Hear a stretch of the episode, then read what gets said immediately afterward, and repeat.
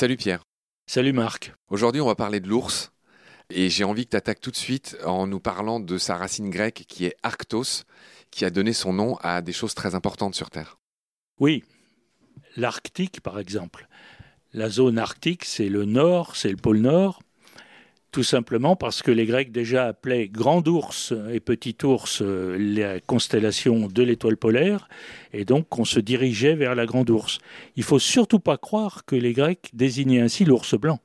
Ils ne le connaissaient pas. Quand on lit Aristote, on s'aperçoit qu'ils ne connaissaient que l'ours brun. Mais par contre, dans la mythologie, ils avaient imaginé ce nom de la grande ours. Et donc, Arctos signifiait à la fois l'ours et le nord, et d'où le mot arctique. Évidemment, Antarctique, c'est l'inverse. Pierre, je rebondis sur ce que tu as dit. Hein. L'Antarctique, c'est l'anti-arctique. Donc c'est vrai que c'est un bon moyen mnémotechnique, mais tu l'as dit, les Grecs ne connaissaient pas l'existence des ours blancs. Non, non. Euh, ça se réfère aux constellations dans le ciel. Donc l'anti-arctique, c'est le coin du ciel opposé à l'Arctique. On l'a déjà dit dans à plusieurs... la grande ours. Oui. On l'a déjà dit dans plusieurs épisodes de Baleines sous gravillon, notamment Ah, voilà. ceux sur l'Arctique Ah, ou sur les pôles. D'accord. Pierre, donne-moi le nom de l'ours dans les fables au Moyen Âge. Il fait partie de ces animaux très communs euh, qui avaient droit à un nom dans les fables.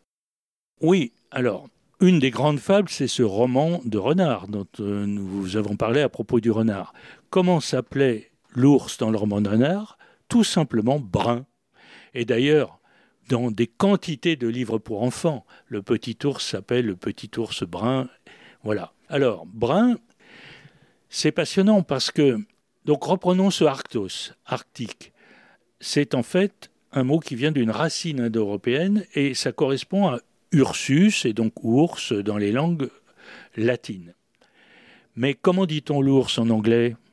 Bear. Comment on le dit en allemand? Bear, Bear. aussi. Ouais. En néerlandais beer, en danois bjorn, etc. On voit bien que les langues germaniques n'ont pas du tout adopté la racine indo-européenne, mais ont employé des termes qui ressemblent à brun en fait. En réalité, cette racine signifie animal brun. Pourquoi ont-ils fait ça? On appelle ça un tabou linguistique, comme si ils ont refusé d'utiliser le vrai nom de l'ours et ils ont utilisé une périphrase. Au lieu de l'appeler ours, ils l'ont appelé animal brun. Oui, il me semble que Michel Pastoureau a beaucoup parlé de l'ours, Oui, que l'ours au Moyen Âge était un peu le roi des animaux, euh, Oui. c'était pas le lion. tout à fait. Euh, il a été détrôné, l'ours. Il a été très chassé. Détrôné au XIIe siècle, oui, oui, oui. C'est un animal qui avait beaucoup d'importance. Il est très anthropomorphe. Il ressemble à un homme plus que d'autres animaux. Tout à fait, oui. Il a un destin étrange, l'ours. On en fera une émission sans doute à part. Oui, oui, oui. Alors, on va quand même revenir à la racine indo-européenne. On a vu Arctos en grec, on a vu Ursus en latin et donc toutes les langues latines. Et vient aussi la langue celtique. Comment dit-on l'ours en breton? C'est Art, Ards, Art. Et ça donne Arthur. Et le roi Arthur, c'est le roi ours.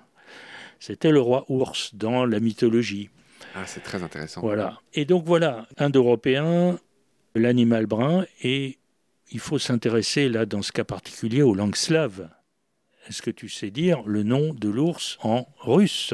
Vas-y. Medved. Ah, Medvedev. Medvedev, alors qui d'ailleurs, le russe mouille les, les mots, donc normalement c'est Medvedev, hein, c'est Me- Medved, mais on l'écrit Medved.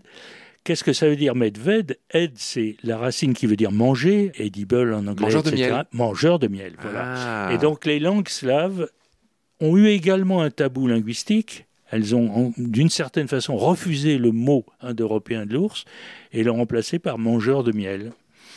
C'est un cas très très intéressant de ce point de vue-là.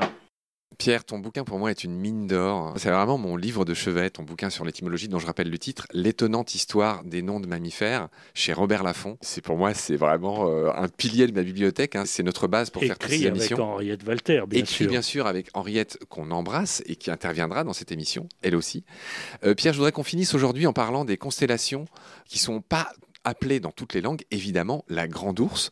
Je te laisse me dire la grande variété des appellations pour cette constellation très conspicuous, très remarquable dans le ciel. Oui, oui, alors ça c'est toujours bien amusant. Peut-être on va citer en premier ce que disaient les Romains, qu'il appelait Septem Triones. Septem, c'est sept. Triones, c'est un nom euh, ancien pour le- les bœufs, les bovidés. C'est les sept bœufs.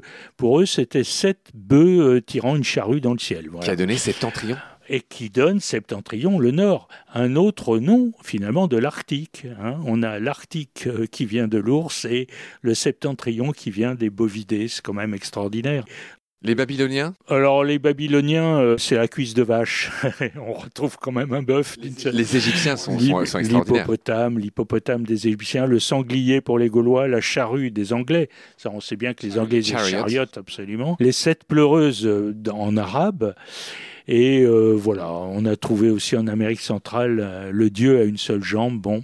Alors j'en ai un autre d'ailleurs, je vais quand même le dire très vite, qui est Éliqué.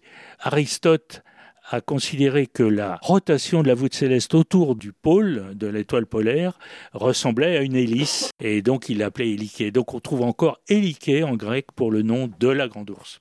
Pierre, moi aussi je voudrais dire quelque chose qui n'est pas dans ton livre. J'ai vécu au Chili et là encore, ce qui m'intéresse, c'est les ponts entre les cultures et les différences qui nous apprennent des choses. C'est-à-dire que de manière extraordinaire, chez les Quechua par exemple, ou les Aymara, les constellations dans le ciel ne sont pas dessinées par les étoiles brillantes, mais étaient dessinées par les taches noires qu'il y avait dans le ciel qui étaient délimitées. C'est une histoire de ah creux et de plein. Ah oui, c'est ça, voilà. Et, donc, ah elles ont des de autres noms. et de positif, quoi.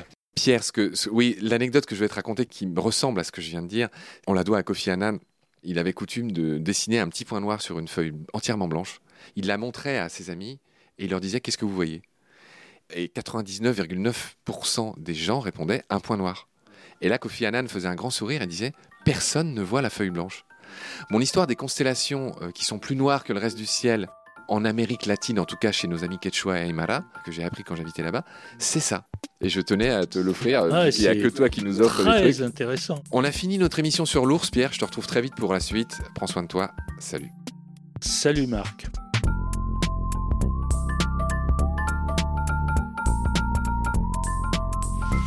I've seen things you people wouldn't believe.